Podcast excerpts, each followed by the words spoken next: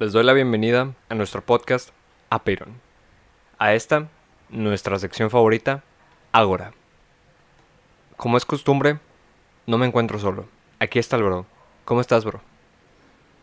Estoy bien, bro. ¿Tú cómo estás? Bien, bro. Qué bueno. En este episodio se aborda la doceava idea de Aristóteles, según la línea del tiempo que pueden ver en la descripción. Ey, Para iniciar, mencionaré los pensadores más relevantes, según esta línea del tiempo, que tuvieron una idea a favor y o en contra de esta doceava idea de Aristóteles. Según la línea del tiempo, nomás Demócrito y Leucipo con una idea a favor. Ahora procederé... ¿Qué, bro? ah, bueno. procede, Procederé procede.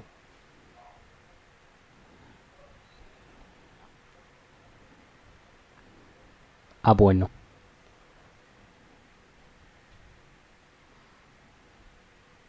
Procede, Procederé procede.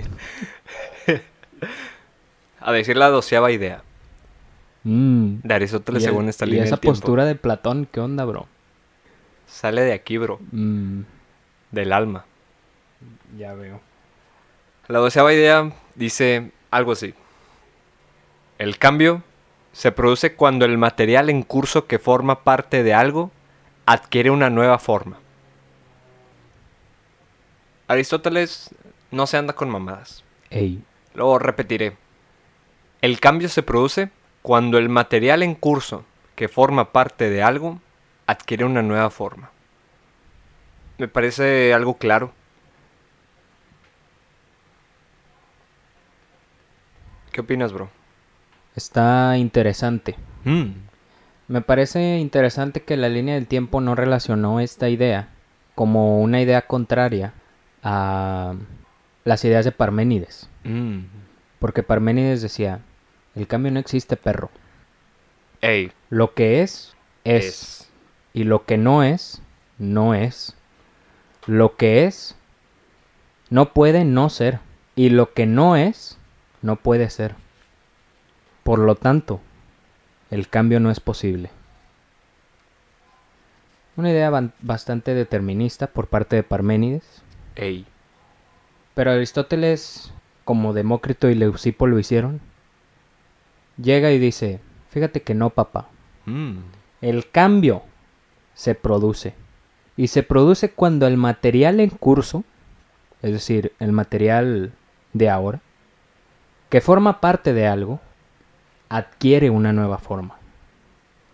Una idea, pues, que puede ser obvia. Ey. Pero sí, bro, Aristóteles nos dice, el cambio es cuando el material en curso que forma o es parte de algo adquiere una nueva forma. Así es, bro. Nos está diciendo que todos los cambios son físicos. Un cambio de ideas, ¿cómo sucede? Ey. ¿Cuál es la forma que cambia? Pues más, bro. Vamos por partes. Dímelo. Primero, hay una tortilla. Mm, un pedazo de masa circular, Por lo general circular. por lo general. Cuando lo pones al fuego, empieza a tomar una tonalidad oscura. Ey, como el humano también. Ey. ¿Adquirió una nueva forma, bro? Puede ser. Porque hay veces en que por alguna extraña razón a esa tortilla, en esos pedacitos que se hacen oscuros, se hacen como bolitas. Mm. Ey. Algo muy satisfactorio a la vista, Oh. porque dices, a huevo que cruje, Una buena tortilla de harina. o de, De maíz, trigo. o de harina de maíz, bro. Oh. Pero yo diría que sí adquirió una nueva forma. Pero estoy diciendo, con esto, estoy diciendo que un cambio de tonalidad es una nueva forma. Mm. Aquí Aristóteles no nos dice en inglés la shape. Vale. ¿Qué es una shape? Figura. Una figura, una silueta. No, no, no. Aquí nos está diciendo la forma. Ey. ¿Cuál es la diferencia? Me pregunto yo.